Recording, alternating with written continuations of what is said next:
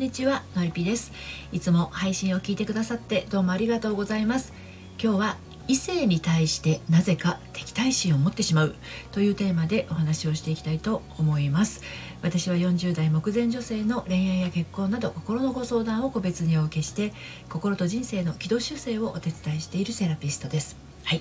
あの恋愛に限らずなんですけれどもね男性の同僚とか男性の友人に対して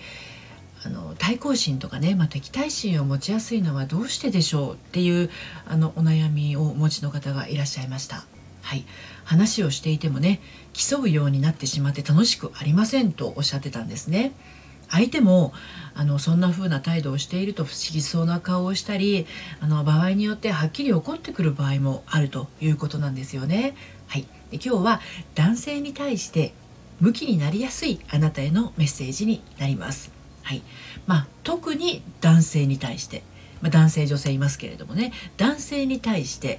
ライバル意識を持っていますかね。これ今聞いてくださってる方。うん、あの女友達にライバル意識を持つ人もいれば同じ仕事や趣味それからダイエット仲間とか同じアーティストのファン同士など、まあ、対抗意識を燃やすきっかけってたくさんあるんじゃないかなと思うんですけれど今日お伝えしたいのは男性に対して対抗心を燃やしてしまうっていうことですね。でまあ、それだけなら、まあ、そんなに問題はないかなと思うんですけれどもねそのことに悩んでいる人その悩みの火種についてになります。はい。男性っていうことで、まあ、職場の男性に対してはもちろん付き合っている彼に対しても、まあ、そんな対抗心とか敵対心が顔を出してしまうとね関係性もまあちょっとぎこちないものになっちゃいますよね。デートしていても楽しくなくなってしまうと思います。はい。ということで今日も3つに分けてお話をしていきたいと思います。1つ目が男性にバカにされたくない。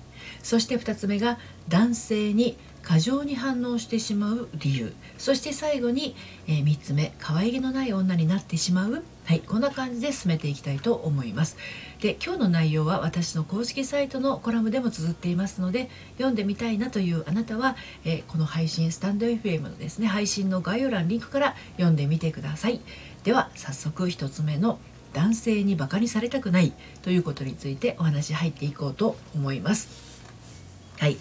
あのね男性に対してなぜか敵対心を持ってしまうっていうことについて今日お話をあの進めていくんですけれどこれねものすごくこう端的に言うと男性にバカにされたくないっていう気持ちがね根っこにあるっていうことなんですよね。うん、であのバカにされないようにするにはねバカにされたくないと思ってる人がバカにされないようにするにはねいくつか方法があると思うんですよね。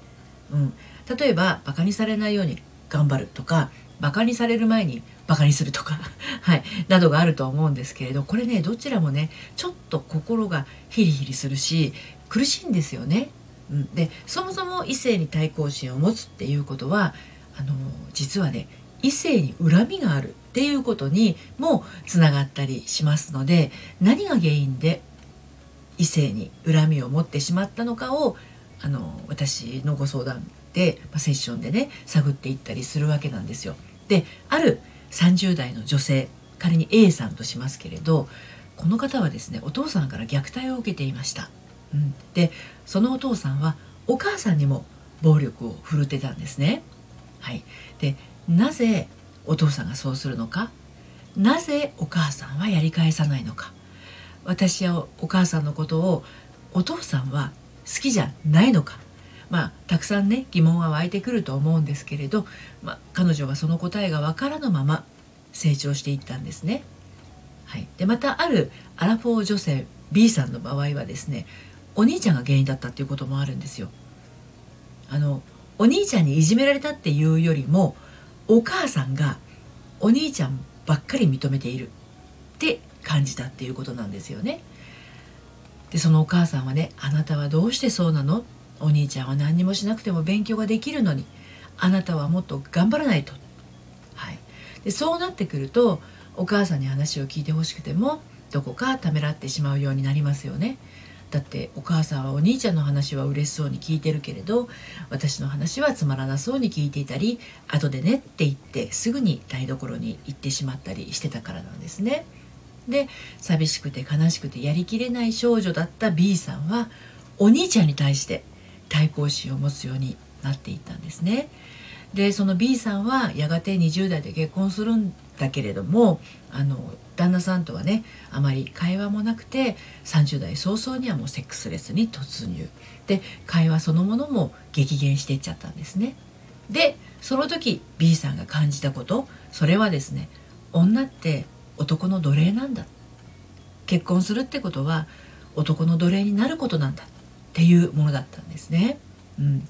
まあこんな風に思っちゃったら誰しも自分からね奴隷になりたいって思う人はいないと思うんですよね。うん、でもちっちゃい頃から男性に対して対抗心を持っていた B さんはですね自分が結婚することでますます男性不信になってしまったんです、まあ、A さんにしても B さんにしてもちょっとこう心の中にあったものが大人になっても影響してしまってるっていうこと分かりますでしょうかね。はい、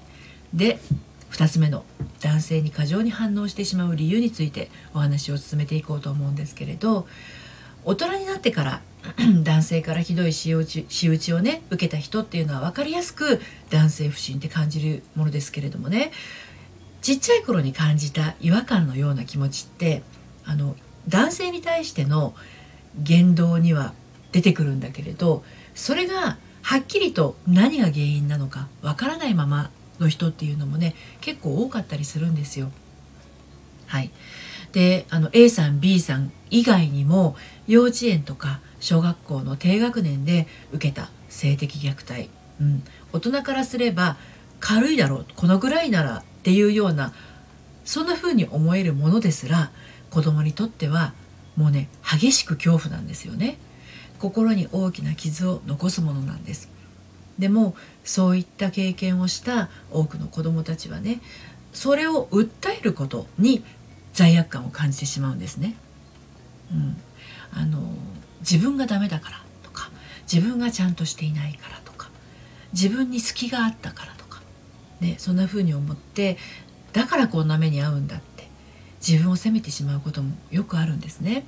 でつまりそういう経験をした子どもっていうのはあの恐怖だけではなくてね深い悲しみとともに静かな怒りも心の奥底に秘めてるんですね。はい、でそしてそれが消化されない限りブスブスと心の中でくすぶり続けながら現実の世界で接する男性に対して冷めた目で敵対心を燃やしてしまったりするんです。はい、で最後に可愛げのない女になってしまうということについてお話をして今日の配信を締めくくっていこうと思うんですけれど、まあ、ちっちゃい頃に受けた心の傷それから体の傷。これね傷をつけた側はどうしたってやっぱり悪なんですよね。うん、そしてその傷を受けた側っていうのは何があっても被害者なんですね。罪悪感を抱くべきは傷をつけた側なんです。でもちっちゃい頃のこういったあの経験をした子どもたちっていうのは言えない。お母さんにも言えない。言ったらお母さんに怒られるかも。言ったらお母さんを困らせるかも。ね。そして例えば勇気を出して言おうとした時に後でね今忙しいのってお母さんに言われたりすればですねもう言う機会など永遠に来ないものだって感じてしまったりするんですね。で私のところにいらっしゃるそのご相談者様でね自分がそういった性的虐待に遭っていたことをそういえばっていう形で話し出される方が案外多いので驚いたんですよ。はっきり性的虐待を受けていましたっていう方よりももしかしたらあれがそうなのかもっていうふうに話し出されるんですね。例えばすれ違いざまにお尻を触られた。それから露出したものを見せられた。それから耳元で何かこう言葉でささやかれた。そんなことって思われるようなことが大人になってからの恋愛や結婚で自分のままに生きるっていうことにブレーキがかかって男性に対して萎縮するか敵対するかその極端な行動に自分で自分をね持て余してしまうんですね。で幼少期にね高校生くらいのお兄ちゃんにいたずらされた C さんはそのことをお母さんに言えないまま大人になったんですね。ですると結婚してからも言いたいことが旦那さんに言えないっていう悩みに変わっていったんです、まあ、そのくらい怖かったしそのくらい自分の無力さを感じたそうなんです。でそれが実際に結婚している旦那さんとの生活の場面にすり替わって心がね断るごとに揺れてしまうんですよ。まあ、C さんの場合はセッションを重ねて胸の奥に溜まっていたものは悲しみの涙だけではなくてものすごく激しい怒りだったりもしました。そしてもちろん恐怖もありましたね。でこれらをしっかりこう消化してあげたらですね言いたいことやあの言いたいことが言えてねそれってあのやりたいことがやれると。そんな自分になっていたと。おっしゃっていましたね。でそれは決して可愛げのない女っていう意味ではないんですよ。言いたいことが言えてやりたいことがやれるっていうのは可愛げのない女っていうことではないんです。本来の屈託のない自分の姿。なんですね。モヤモヤを心にためない素直なあなたらしさということになります。はい。今日は異性に対してなぜか敵対心を持ってしまうというテーマでお話をしてきました。男性不信だとはっきりわからないんだけどどうも男性に対して構えてしまいがち。